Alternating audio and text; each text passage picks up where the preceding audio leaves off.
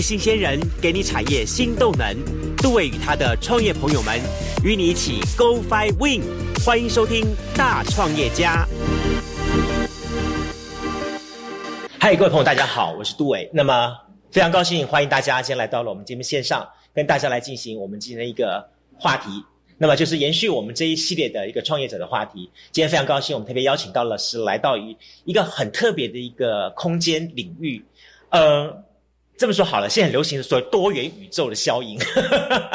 我们今天来到了一个很特别的一个宇宙点。为什么这么说呢？说，呃，因为现在的世界大家都流行所谓的分工，分工越分越细。突然我就觉得说，我似乎。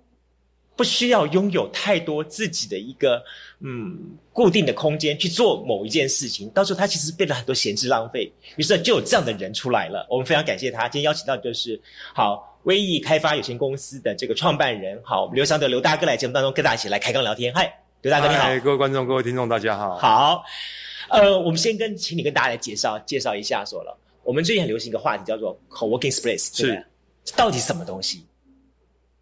呃，其实这个空间定义还蛮自由的，它没有特别的一些想法。是，因为我我我会做这个 co-working space，其实有一些脉络。嗯，就是说，其实几年观察下来，我觉得公司在变小。嗯，那以往的大了面积的办公室，其实越来越不合适。嗯哼，那我回到高雄大概六年多七年，我发现其实几十年来使用空间的那个方式啊是没有变。嗯，我开个公司，然后我找个地方，可能三五十平，大一点可能上百平。嗯，那我要开始装修啊，买家具啊，然后要花很多时间在这在这个上面。所以理论上，我把一个地方整理好，可能快的话三个月，那慢一点的话可能半年。对，对吧？那花很多时间就算了，我要花很多钱。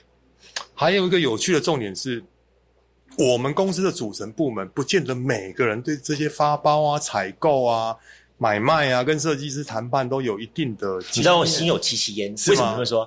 就说我们经常好花很多钱，花很多功夫去开一间办公室，但后头呢，可能半年不到就倒了，就收摊了。这这这这是另外一个议题了。我们总是要祝大家都是可以，好不好？飞黄腾达嘛。那花这些钱跟精力之后，其实其实。当时的观念其实也是很固定，就是我刚刚讲的，你就是几十年用办公室的一些想法。对，我把办公室弄好，我希望有人可以来看看呢。嗯，我我我客户可以来啊，我业主可以来啊，我我家人朋友来，我都觉得哎还蛮有面子的。后来你会发现，这么快速的社会，其实一年等不到两波朋友到办公室来，嗯，对吧？嗯，所以你就觉得哦，那好像也没什么用。嗯，那。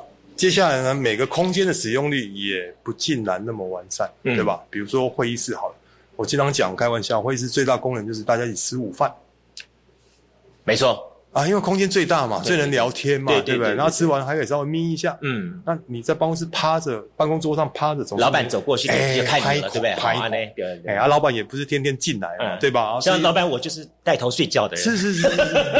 那那门关起来，灯关起来，大家眯一下，总是对对对，还还 OK 吧？对对对。但是那个地方的租金啊，跟你办公桌的租金是一模一样。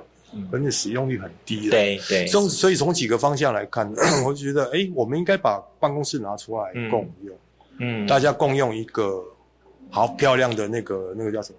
茶水间，这样真的是一个非常棒的概念。而且老实说了，有的时候一个公司里面，你再怎么厉害来说的话，那一些草创来说，就这么两三只小猫，是啊，慢慢慢慢来操操作，是。但如果在一个共同空间里面，看的。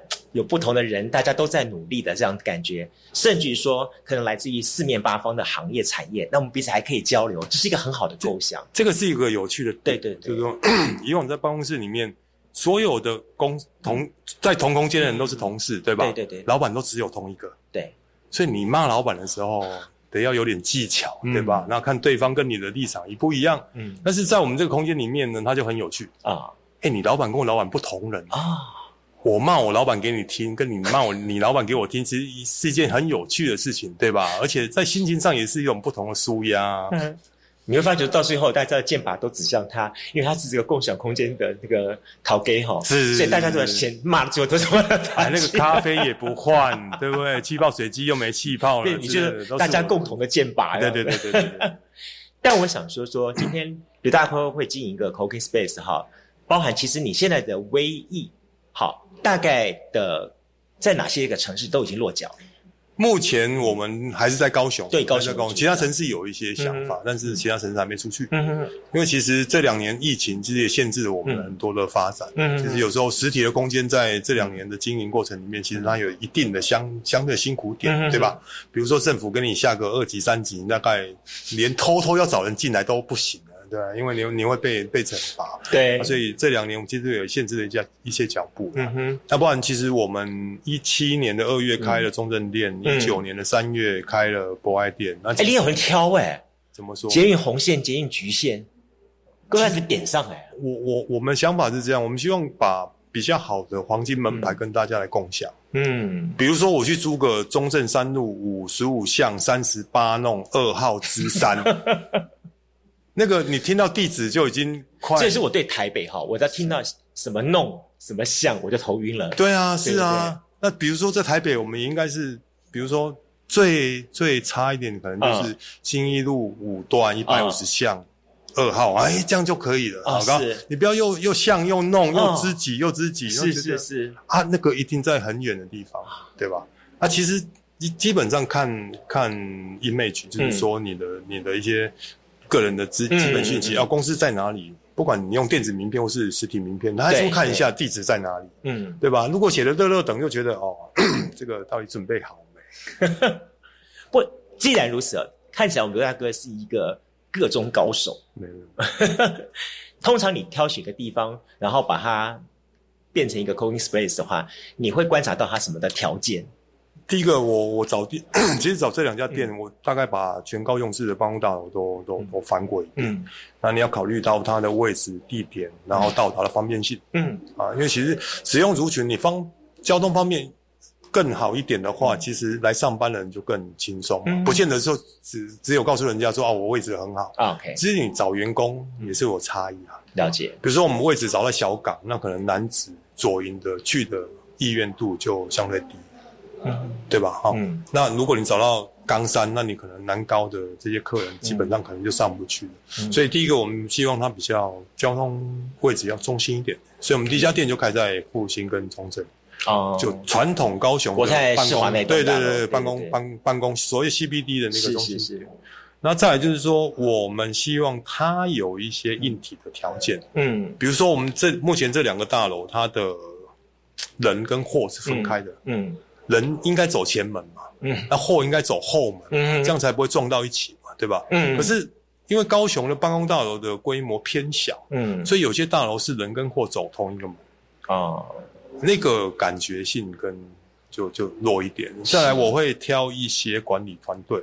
OK，比如说整个大楼管理好不好啊？还是会评估一下大楼本身。当然，当然，当然，这一定要，这一定要。对对对。比如说有些大楼里面可能会有一些安养院啊，或者长长照的中心。是是。其实不是对这些机构有什么看法，只是说你在整个使用的区分里面啊，跟办公混在一起，跟这些医疗行为的机构混在一起，其实对他们来讲反而是一种麻烦。嗯，对吧？因为其实。你你可能身体稍微差一点点，可是这些人好像光鲜亮丽在上班，是那个对你的对比是，对他们的心情也会觉得哦，应该会应该会有些障碍，所以我们会挑大楼本身软体跟硬体相对应比较好的的点去做经营。OK，拿到一个点之后，你会做哪些的调整，让它变成一个呃我们认同的所谓的 cooking cooking space？先拆空啊！啊。对，先把原原原有东西全部是先通通归零，先归零，OK，归零，OK。因为其实有很多公司要在一起，所以就要考虑到很多公司在一起需要的机能空间。嗯，比如说刚刚提到一个茶水间，嗯，我们希望茶水间它是一个有很好的机能性，有丰富的饮料的供给，嗯，然后它也可能是一个端景。是。你让那个地方变得美美的，大家在那边交换情报的时候，终究还是要交换情报一下，这一定要的，这一定要，那心情心情应该就会好。对对对对对。然后再来就是说我我们希望它会有些交流，所以我们特别会把空间留稍微大一点点。啊，共共用空间留大一点。那可能这边可以做你的访客，那边可以做我们同事在聊天，那所以整个空间的规划就会就会比较。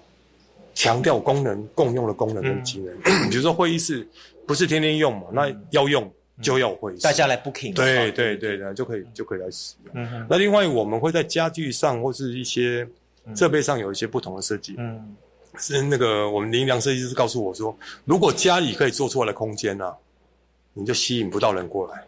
啊，对吧？我在家里就可以实现啊，我可以买一张很好的 A 龙的那个办公椅啊，对对不对啊？几万块钱啊，办公桌，可是就是我单人用啊。啊哈，可是你。家里就没有办法摆一张七公尺的大圆桌，大家坐下来聊聊。泡茶才用到，对，泡茶可能用不到那么大。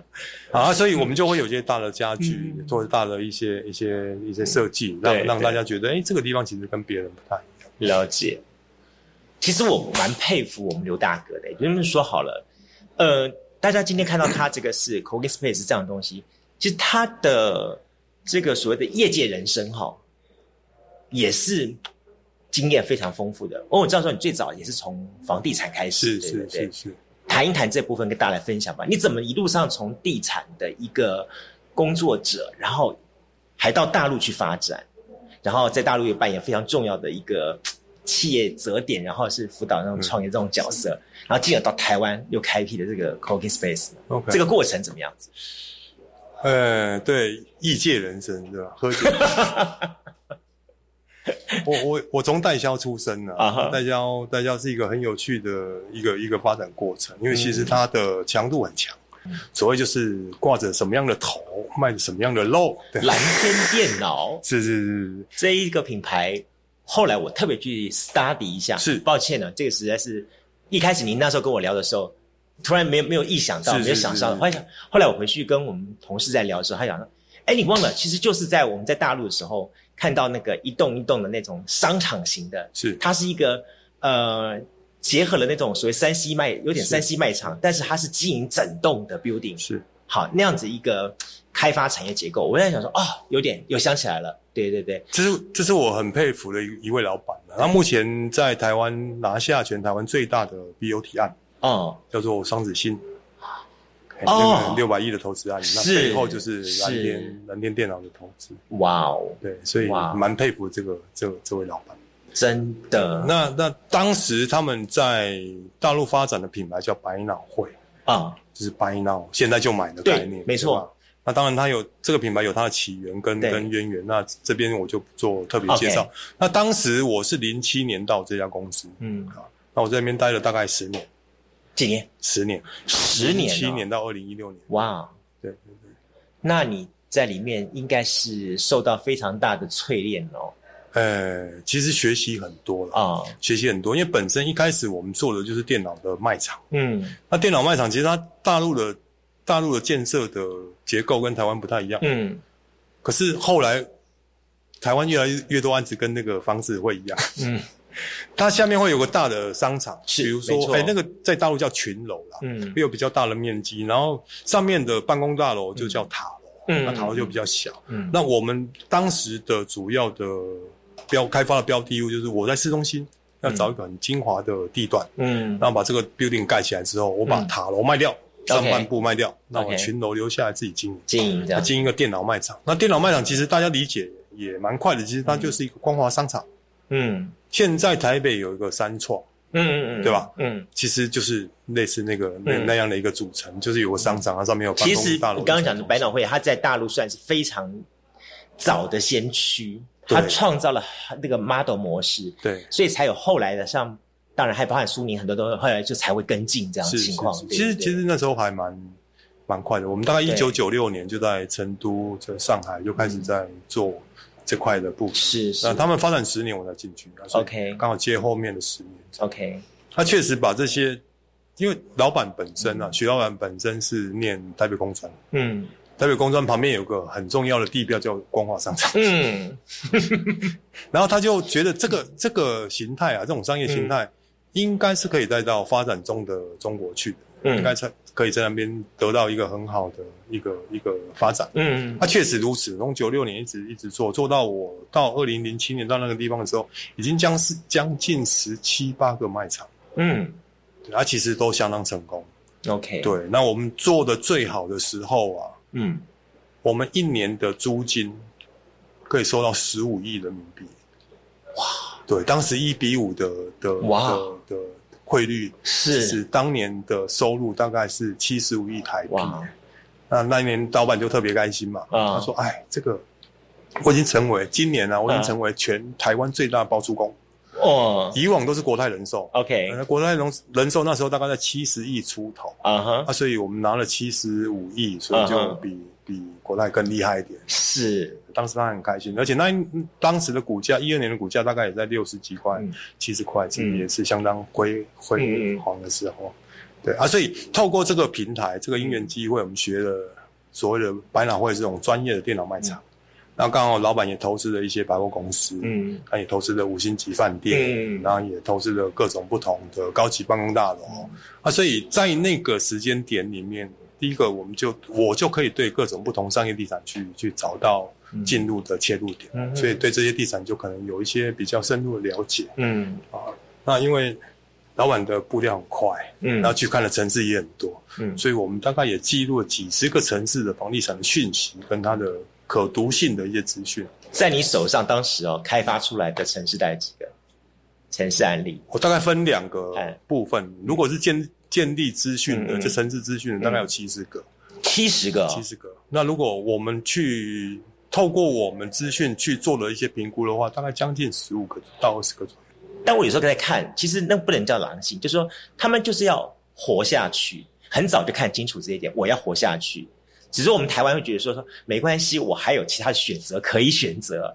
我这个活不去，没关系，回家还有老爸老妈。再不然我靠社会揪几下就过去了。这这个这个，但从我的观点啊，没有没有对跟错。我的观点其实有两个两个部分。第一个就是说，其实他们从很穷的时候，嗯，你没有办法想象他有多穷，嗯，从那个角，从那个时时代跳脱到有机会变有钱的过程里面，我觉得大家都会是快，嗯，抢也狠。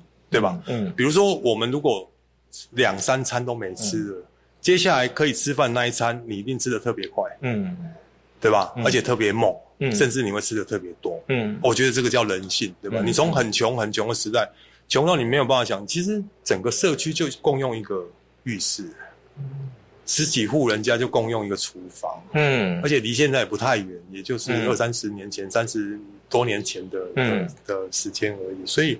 那种穷的情况其实很很，我们比较难想象，因为二三十年前，甚至三四十年前，其实我们过了已经够小康了，对吧？该有自来水，自来水；该有马桶，有马桶，甚至有些电视都已经很普遍了。电话，他们他们这些资源还是相对相对少，很穷啊。所以从很穷的的时代，要过渡到嗯有机会变有钱的时代，我觉得大家都会抢，嗯，对吧？就像你当兵的时候，肚子饿饿超超了一整个下午，饿饿死了。前面看到有饭，当然抢下去了。不会慢啊，对啊，对吧？你而且你要吃快一点，人家吃不够又饿的，所以这是一个一个一个过程。在大陆发展这么样子不错，是什么样子一个动机、念头、想法，让你觉得说 OK？呃，我觉得你这个年纪还不能叫落叶归根，还早嘞。就是一个动机、想法吸引你，再重新回到了这一块你最早。发迹的这个城市，我还是一个嫩叶，所以还没多少。其实是这样子啊，其实因为公司有公司的文化跟发展的方向。那当时我们的选择是我们希望更多的点、更多通路。嗯，我们从通路的网络去做一个目标。嗯，所以我们我们开发了一线城市，所有省会都做完之后，我们就到二三四线去去去开发。那当当当然战线拉长。有战线拉长的一些困扰。对，再来就是说，其实我们我认为啊，我们对远距管理的习惯其实没有那么熟悉，嗯，或是没有那么放得开，嗯。比如说，我们一个签程可能还要签很远，甚至签到同样手上，对。那这些纸本一次又一次的传递，其实时间就很长。搞不好这些传递完了之后，人家事情都结已经结束掉。你让我想起来说，以前哈，我们在讲。以前的皇帝是怎么管人的？是是是是，我觉得好，尤其是交那个那个讯息交流这么慢的情况下，是是是。这里说有蝗灾传过去的话，八百里加急，到了皇帝那里，他批示下来之后，再回到那家，搞不好两三个月以后了。对啊，雪都下了，蝗虫都冻死了。所以，所以我说说，我们在台湾，我们可能没有办法去想象什么叫做幅员广大这四个字，是是是，什么叫做呃分层分工跟里面的人事。充分授权。对，那个真的是我们很难想象的事情，会有很大差异。对对对，因为我们比如说几十个城市在在看管的过程里面，我们一年我一年我一年都可以飞超过一百趟的飞机，加上可能要一百趟的高铁，就不断在外面一直一直一直移动，一直移动，一直。嗯，那再回到台湾之后，就发现哎，大家好像坐了高铁就觉得还蛮。是啊，我们一直讲说一日高铁，一日高铁嘛。其实，在人家来说，唉，对啊，其实 还没出江苏省呢。对，我蛮习惯，比如说去台北做件事情，忙完然后吃个饭，马上赶回来。然后说：“哎呦，完了你就跳没嘛？我完了在北哥用招来招去，好辛苦。”我说：“对，感觉啦，其实其实没有就没有啊，一个半小时，其实你塞个车搞不好从从南高到北高就一个小时。是啊。”所以其实有时候时空距离就是一个想象，然后那那当时的的战线拉太长，所以成本拉很高。嗯，另外一件事情很重要，其实开发成本变得越变越高。哦，我们甚至到三四线城市去拿土地的成本，都可能比高雄、台中都要高，甚至有些都要接近台北的水准的。哇，哦，三四线城市都这样子啊？我们我们遇遇过，OK，很贵的一个城市叫做徐徐州啊。啊，江苏的苏北，对吧？苏北，对对对对一亩地啊，一亩地是两百平，对不对？嗯嗯嗯，地要四千万人民币。哇，这很难想象，很难想象啊！当当然，它叫金华商业区嘛，是是是。那后来开发成本高，拆迁困难度也也变高，所以整个整个部门的走向，老板就就想说啊，那也许我们就不再开发了。我们对大陆的印象，本来认为它是一个。呃，便宜土地取得，然后它是一个等于是成本低，一切都是误会。OK，哎，一切都还是真的是二十年前的美梦。那个是明朝，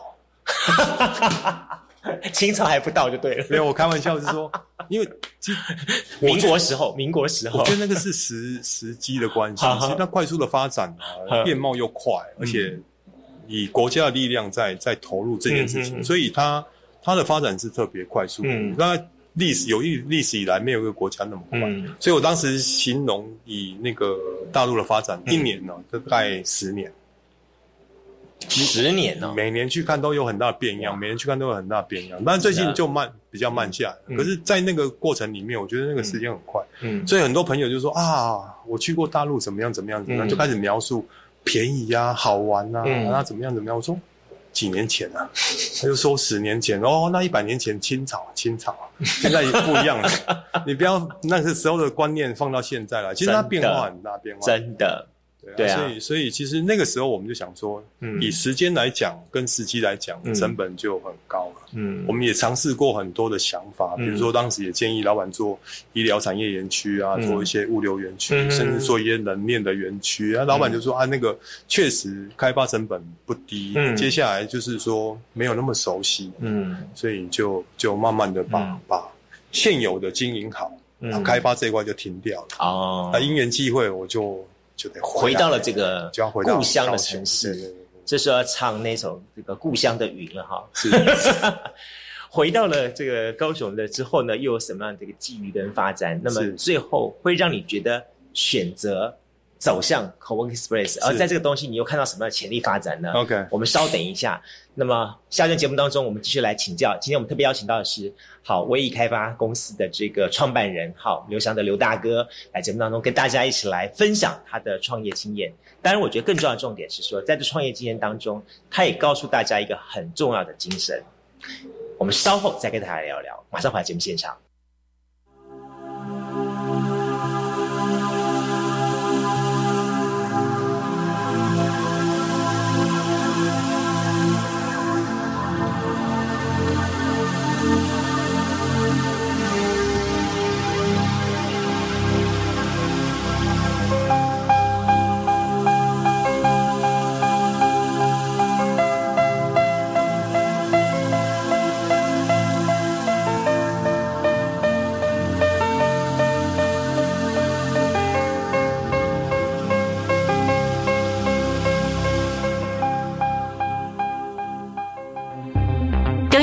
疫情指挥中心提醒你，大部分的 COVID-19 流动感染者镜头比成年人较轻，特实在环境进行居家照护，对恢复健康有帮助。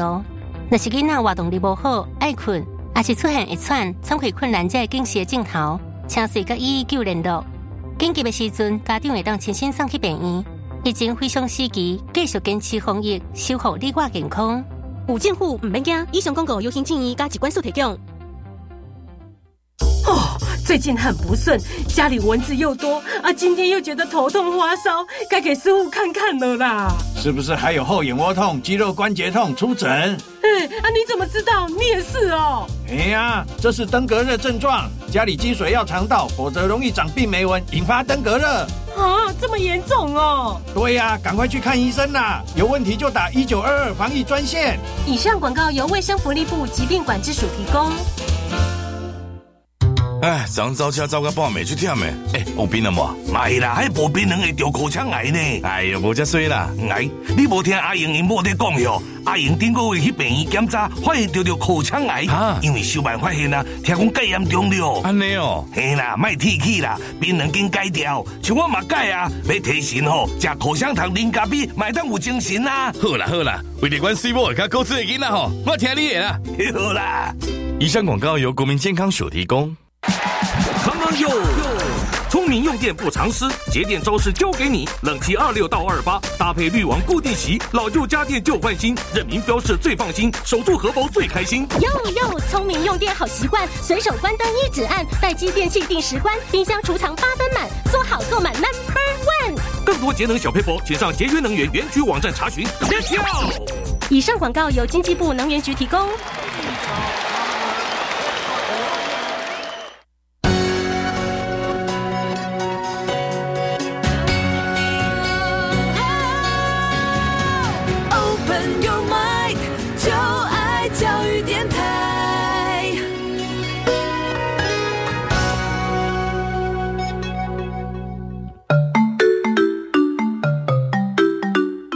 是教育广播电台高雄分台，我们的收听频率是高平地区 FM 一零一点七，恒春地区 FM 九九点三，澎湖地区 FM 九九点一，江南地区 FM 一零七点七。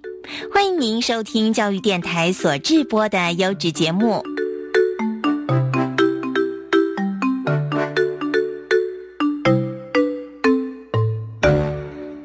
好，再度回到了我们的节目线上。那么今天我非常高兴邀请到的就是威易好开发有限公司的我们的创办人，好，我们的刘翔德刘大哥来到节目现场，跟大家一起来共同聊一聊，聊聊他自己，也聊聊他的这个 co-working space 这个空间这样部分哈。呃，我刚刚跟刘大哥聊了很多，就是有关于他的人生的成长阅历的部分，经历过了，包含了房地产，就是哎，你那时候也算是高雄市或者说台湾房地产最蓬勃发展的时候，没有，那时候是最辛苦的时候，真的，真的，真的。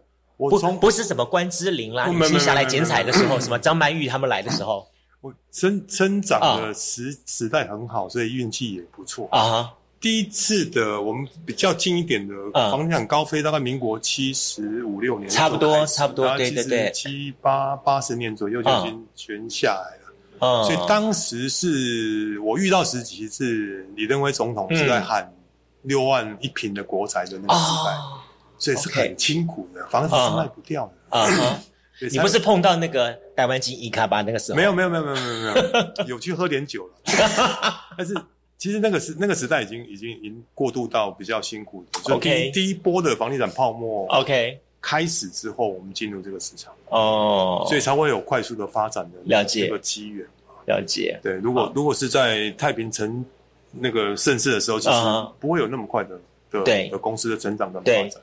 因为我的印象当中，台湾有一段时间，几乎所有的工地都在比赛。对，你找钟丽缇，我找张曼玉；你找张曼玉，我就找一个陈美凤。对对对对对。然后就在工地，他每个都是大咖。没有哇，那人生活动跟我们不一样，我们做的是一元拍卖。好，不管怎么样，我就觉得说，在那个年代来说，它确实是是好，它确实是台湾的房地产曾经经过这样东西。有有。但你回到了这个城市了，你怎么？不会干脆就是重拾本行，我就把那样东西再重新找回来再做，不是快吗？这个是一个很慎重的考虑哦，因为其实回来第一个很多当时的朋友都已经是做的蛮大的像 OK 有一两家都已经上市了。是啊。那我们你这么高的县城人才把你挖回来，这个是大家都抢着要的。哎，倒也不是，因为回来都是悄悄的回来，也没有大张旗鼓。你悄悄的来，不带走一片云彩。人家是衣锦，对不对啊？衣服穿的很好，我们是衣服很紧，又胖的。你是锦衣夜行，锦衣夜行啊，过 过胖回来的。所以，所以其实当时的想法是，其实想找一个跟房地产有关的内容，那继续发展。那不走代销是觉得可能。可能应酬应不动，或是就其实不喜欢那样的一个生活的频率，因为在中国应酬太多，应应到累了。然后再来就是说，其实大家都在做，嗯，那竞争啊或是什么，我觉得可能离开一段时间之后，整个市场环境也不太一样，嗯，所以就不考虑继续走代销或是去做小建商之类的，因为当时的成本也已经够高。嗯，那这个选择，如果从赚钱的角度来看，它应该是一个不对的选择，应该是做那个可能会赚的更多钱。嗯，就是两种人啊，好，一种是这个怀抱的一些的梦想啦、期待啦，然后讲说说回到这块故乡，我要为这块的故土城市做点事情，这是一种人。再另外一种人就说，OK，其实他看到了另外一种不同的商机。呃，都都有一半一半，一半一半。当当时要做那个 那个办公室的时候，其实去去台北也也采访过几个朋友，他本身就在业内，嗯嗯，然后还蛮大间的，他目前在台北大概就有十六个分区点，嗯。我说：“哎，请教一下，你我想从事这个行业，你有没有什么看法，或是有没有什么建议？嗯，因为毕竟我想说，我开也在高雄开，不会在台北跟你做竞争，所以应该理理论上应该可以知无不言。他确实知无不言。嗯，他说我也是个高雄人，那我开了这几年之后，其实他也蛮想到高雄但是高雄的付租能力很低，嗯，就承受租金的能力很低。第第二件事情呢，高雄的外商很少，嗯。”高高雄外商很少，所以一般外商的 付出能力会比较高，而且比较习惯用这样的小的空间。那他就说，他也有个朋友在高雄做，那当时做的也有两三个点，但是就是平平，没什么出色的。嗯，那如果你想做的话，那其实他就建议一些啊一些方向给我们听一听，我就我就回来，嗯，重新思考这条路要不要继续走下去。后来想一想说，不对啊，那。没有外商哦，服务内商总可以。嗯，就 local 的厂商，我觉得时代在变嘛，公司在变小，行政人员在变少。嗯嗯，我觉得办公室的面积应该理论上也会越来越小，我不需要搞那么大的面积，然后一一堆位置没有人坐。嗯，再来，其实有很多业务型的公司，大部分的人员结构在业务的情况之下，我也不太需要那么大的空间就死摆在那个地方啊。那业务是有打个卡。打卡就就离开了嘛，对不对？他不见得一定要位置空在那里，从早上八点空到下午五点，那这样也蛮辛苦的。嗯，那所以我就想说，其实整个趋势在往前走，那市场不好，景气也不好，嗯，所以大家在在费用应该会比较节尊一点，嗯，会比较精简一点。对，所以从这几个角度来看，我想说，它应该会有个空间可以做做这个事情。嗯哼，然后正巧。二零一五一六年那时候，国外的所谓的 WeWork 或是这些连锁型的联合办公也慢慢慢慢在兴这个风潮，我记得那时候也在包含了商周、对对。天下等等都是在介绍了，对对，大家开始突然认认知说，哦，原来办公室还可以用这样的方式来跟大家互动，是是。然后最重要的重点是说，它让大家把。不会浪费，我觉得这个是浪费两个字，是不然空间的浪费跟使用时间的浪费，共用对一个共用的概念。可是这里面有一个问题，就是说，像以前来说，我以前所处的这个电台来说哈，我们是在这个 building 办公大楼里面，他们经常会有个问题说，OK，可能是在周末假日时候，啊，这个大楼的管制什么的很麻烦，那甚至于说，OK，晚上几点钟以后就不能管制。对一个二十四小时工作的人来说，甚至于说，可能我在这个地方工作，我可能应付一些国外的。我我不可能以台湾的时差来面对世界嘛，对不对？那在这种情况情况之下的话，以我们像这样的 co-working space 的话，你们有些什么应变或是调整的措施吗？因为其实我选的这两个大楼，它相对的设备都没有那么新，嗯，所以它的控制是分层。啊，聪明，你讲这句话我就懂了，对。因为比如说，比如说六号跟八号啊，它就是要联动，那你要开个加那个冷气，冷气化，那不得了，那个费用很高，对对对对对，所以就相对会有一些限制。那我知道我的时间会拉长，所以我在挑选的过程里面，我可能就会比较考虑说，啊，我我的冷气设备能不能独立，或是能不能做一些什么样的调整？了解。那因为其实它共用嘛，每个人工作时间不太一样，OK，所以所以它时间拉长的时候，你要有更多的弹性跟自由度，才能让空间。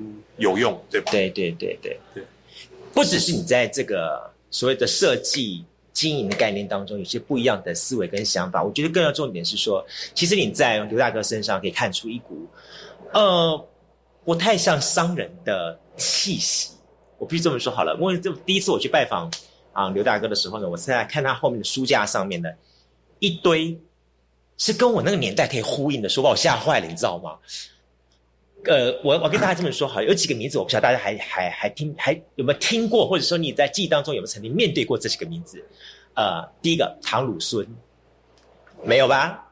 夏元玉、梅继明，好，我对大家来说会觉得说，哈，意象清朝人吗？没啦，民国人。但是这些人呢，真的，他们曾经在呃，就是我们现在所看到这些的台面上作家。然后包含了什么吴淡如这些作家的，他们是他们的前辈司马中原。我想说大家就就都很懂了，他们其实跟司马中原是同时代的人。然后呢，只是司马中原说的鬼故事呢，说进了现代人的心中去了。他们就是一个断代了，一个断代作家。但这些作家呢，带给我们非常多非常多美好的想象，特别是在吃的这一块。所以我那时候我一看到你你架上陈列的这套书的时候，我就觉得。这也是一个爱吃的人，对啊，其实吃喝玩乐嘛，你想吃这个大象，吃就放在最前面，那那你一定要对吃稍微了解一点。嗯，然后其实年纪越来越大了，嗯，吃一顿少一顿，对吧？所以最怕吃到 你会有这么想法，最怕就吃到难吃的，最讨厌就最生气就吃到难吃。嗯。所以想办法对对食物有点理解，或是有点了解，嗯嗯嗯，开放五感去尝试不同的地方风味，我觉得这样比较有趣。所以换句话说，你其实你不是一个呃纯粹任何事情都从所谓的商业观点去思考的一个呃商业经营者。很多时候，你有他，你有你的所谓的文人情怀在。对，其实有时候在跟朋友聊天，突然想到说，哎。高台湾有好几百个渔港，大大小小渔港。嗯，那么来有一天来把这些渔港通通分批的来记录一下，这是哪里？这是哪里？这是哪里？那你会想干这种事啊？我我对，有时候会想干这种不聪明的事情。很棒，我觉得很棒。你不是商人吗？啊，你做这个干嘛？对对对对，很多就是商人他会想那个概念，说说 OK，我今天花多少时间，我就要思考到我有多少的成本效益回来，我到底合不合算？好，尤其是时间就是成本转换这句话，对对对。其实有时候跟跟职业的训练应该应该有一些关系，因为我第一家公司待了，地产商不就是？No no no no no，其实有一些不太一样的内容，我觉得，我觉得，因为其实我第一家公司待了五年，我后面四年待的是开发的工作啊，所以开发就是说我要去跟很多建商谈说你案子卖给。交给我卖，对吧？这个我们做很多。那要把案子拿到手上来，你要有很多的讯息跟跟资料，所以你得去做一些案子附近的乡野调查，嗯，对不对？市场在哪里？学校在哪里啊？然后这附近有什么？然后我比较鸡婆，问说这块地到底有什么？嗯，那个来源啊，或是干嘛？我会做一些调查。那调查久了之后，我到中国第二个工作，我做了十年。那这十年里面，我。大部分时间也在做一些田野调查，嗯，因为你要做一个可行性分析报告，哇，对吧？你要快速的理解这个城市，然后这个这个附近土地的一些来龙去脉啊，然后它价格多少钱啊，那有有哪些所谓的支柱产业啊，嗯，那所以很多东西就是对这些事情的摸索，所以我会习惯到一个城市去找一些我觉得有趣的事情，那最有趣的大概就是吃吧，所以以至于光华是。光华夜市可以活那么久，嗯，那这边消费力也不错。再来呢，前面两个大楼就一千户了啊。那个国阳世界、国阳时代跟那个那个国贸的的那个叫金站还是什么？对对，反正这两个加起来就一千户。马上全城又要来了。对啊，那那那附近附近整个旧社区住的满满的，对，三四千户，那这里怎么会没有消费力？所以我当时我看到你，你把就是说。当时旧台电社宿舍区嘛，哈，我本来以为他们要拆掉了，突然沉寂一段时间之后，看了看了，哎，他突然开启做这么多家，他曾经真的是计划要拆掉，对对，在我前面之前，他计划真的是要。你说服他了吗？嗯，也没有说服的概念啊。当时反正有些政策就是要把一些老旧市场破。嗯，因为其实高雄不缺土地嘛，嗯，那一块出来六七百平，其实对整个高雄市的影响不大。但是如果如果留下来的话，它可能就是一个一个文资的代表，或是说一个有趣的聚落，一个角落。但，我觉得应该还是你花了不少唇舌去分啊，因为对公家机关来说，最好的方法就是直接变现。倒也没有了，好不会吗？就撞撞到那个那个时机时机点上，他们刚好想找个团队来帮忙做这一块事情。OK，那我们就因缘际会有给你一个什么时间限制？限定你多少年之内要怎么样子？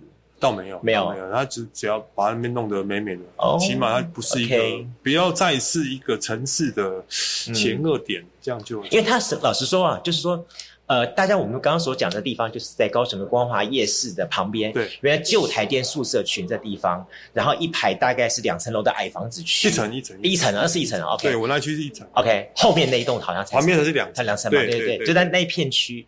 然后那片区对于很多的高雄人来说的话，它是一个潜藏在闹中取静的一区。是，不管是在走我们所熟知的民权路，或者是三多路，或是光华路这一带来说的话，它就是这样一个被包围在一个车水马龙当中的一个很静谧的一小小区。套大陆的说的话，就是小区，然后所有人在里面就是非常。的安静的生活，我以前很喜欢在那地方遛狗，你知道是还没有还没有还没有改建之前。OK OK，我觉得那个地方让我感觉到很像我们小时候那种眷村那种公公教眷村、公教宿舍那个味道。对，在那地方散步，那感觉很棒。然后呢，哎，曾几何时呢，我们刘大哥呢也非常的勇敢，哈，把它做了一个改造。我当时改造，我心里也想说，哪一个人？这么的 就愿意跳下去了，走不知道路。哎，对，我想说他又不是。又不是什么诶，高雄港务开发公司，对不对？高雄港人家那个大大杯死的，又是政府又什么东西的？战一战到战十几。对对对对，又是蓬莱仓库，又是什么东西的？好，那在这个这个光靠民间力量情况下，他真的能够做到什么事情？呃，我们只能寄予无限的祝福。哎，没想到就真的，他就是我看到他就是哎，装潢一家、两家、三家，现在。好像一家还正在有一家餐厅吧，差一点点，差一点点，对，八家都要开出来。对啊，很不错哎，还可以，还可以。在你的规划当中，那是一个什么样的区呢？你将来想做什么事情呢？嗯，第一个，它在那边是一个城市的阴暗角落，二十几年了，其实蛮蛮蛮令人可惜的。然后里长我也接触过好几次，那你觉得那个是他的痛？我里里我我的里里面有一个。脏地方，或是就是觉得让人家觉得不喜欢的地方，或是反正有碍观瞻吧，反正整整个觉得，嗯，那聊几次之后，就说，哎，我们大概想怎么做，怎么做，怎么做。那第一件事情，他希望说，能不能开放让李明可以自由的穿越啊，行走。我说这个肯定没有问题。第二个，不要吵到附近的生活亲人，所以我们就把一些。比较吵闹的行业给拿掉了，嗯，然后再来就是说，哎，他希望能不能做的美美的，他要彩绘，我说不要啦，高雄彩绘太多了，我们不要再彩绘，我们用绿植来来来让这个地方更更有趣一点点，嗯嗯嗯，然后后来我们就做到了，我们就把它变成一个这样一个一个环境，所以到那边会觉得哦，还蛮有嗯。南南台湾就是那种气氛啊，呃。它又一点像是胜利新村的那种味道，对对对。但是呢，但它又这么说好了，它又保留了这个地方原有的各家小特色。是，好，是。虽然每家都很小，但在里面呢，我们看到很每一家都生机蓬勃。是，好，包含了像我们看酷面，好，原来是在逍遥园旁边的，都被你挖过去了。你看，真是。刚因缘际会，因缘际会。还有这个 olive 油，对，好，我们家小三，对对对。我都没有想到说说，OK，在那个地方会有这么多的，呃，它是介乎于，呃，让年轻人圆梦，然后呢，又能带一点点文创气息，同时呢，又在这里面看到了一些可以期待的商业的一个发展。其其实我经常讲，内容很重要，就是说，其实以餐厅来讲，嗯，最主要是什么？餐厅啊，对，餐厅，我想，当然。在以前我们来说，会重要是美，它的吃跟服务的态度东西。现在年轻人看到就是先漂亮，对对，拍照嘛，对对。但是我跟他们沟通的过程里面，我每家店都有 interview，都有跟他聊到他们怎么做，我后来要怎么发展。嗯，我第一个希望他们可以活下来。哦，对，活下来最重要，因为活下来我才不会麻烦。不要一直不断的哇，对，不换换房客是一件很讨厌的事情。哎，你不会从微风的观点来操作这个事情哈？呃，因为那个案子不像微风那么大，所以 思考点就会不太一样。OK，他们可能会签个一年约，然后每年调往上评估这个这个这个这个我会，这个我会，但是那个案子我没有这么做。OK，我就希望说，哎。反正大概七加七嘛，那七年先，我们先考虑七年，大家可以活在这里完整七年，不要让我中间又换好几次的那个房客，这样我很烦。你是跟他们一起共同共进的感觉？对，我我会跟他说你想怎么做，或是你有能力做什么。嗯，那第一件事情，我希望你你能活下来，所以我会检视一下他的商业内容，嗯，啊，他有没有经验？嗯嗯。刚聊到那个餐厅，最主要，我觉得，嗯。你起码要能吃好吃吧？是你不能做到顶好吃，我觉得起码你要做到不难。它呼应了你对于美食的热爱了。对对对，基基基本上这件事情你要你要做到，而餐厅才才能往下走。对对对。那我不鼓励网红餐厅啊哈，网红餐厅大概活半年，对，拍完照啊，然后就就 IG 轮一圈，是 FB 刷一圈，大概刷完就没人去刷了。因为你不再是新的，没错。谁去开半年以后开幕的店啊，就不去了。那个全世界都拍完了，我要去拍，我算 算掉漆。所以大家都要找新的店，所以那个不是我们要的。嗯，所以我我们希望说，你进来第一个对空间有点理解，嗯，所以我们进来的空间其实都还不错，对吧？在你对食物的提供，你要有一定的掌握程度，嗯，你不能完全没做过。我们接到好多电话啊。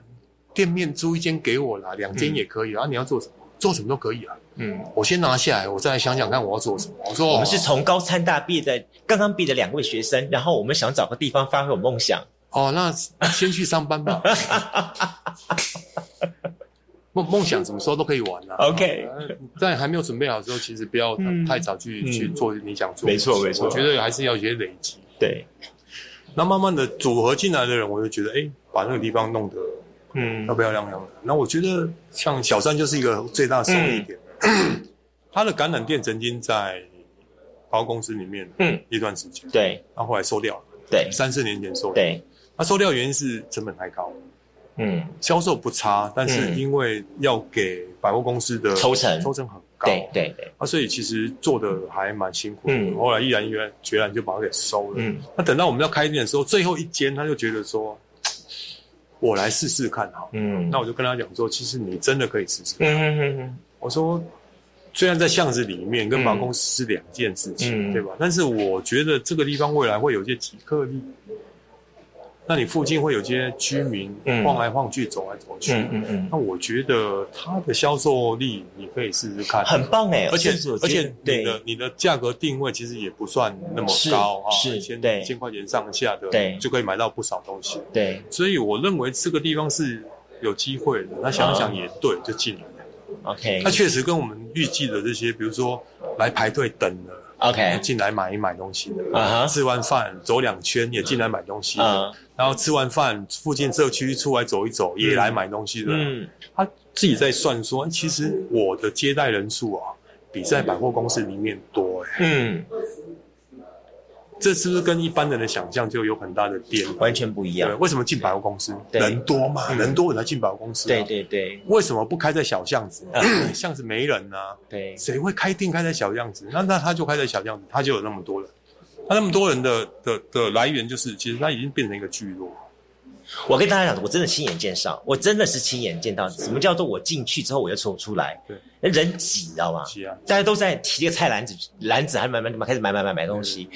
我觉得说什么啊？这种鬼地方，哎，真的不好意思，我就就说，我说我是来，我是来光华夜市买美食，听看到有一个这个东西，我就走过来晃一晃。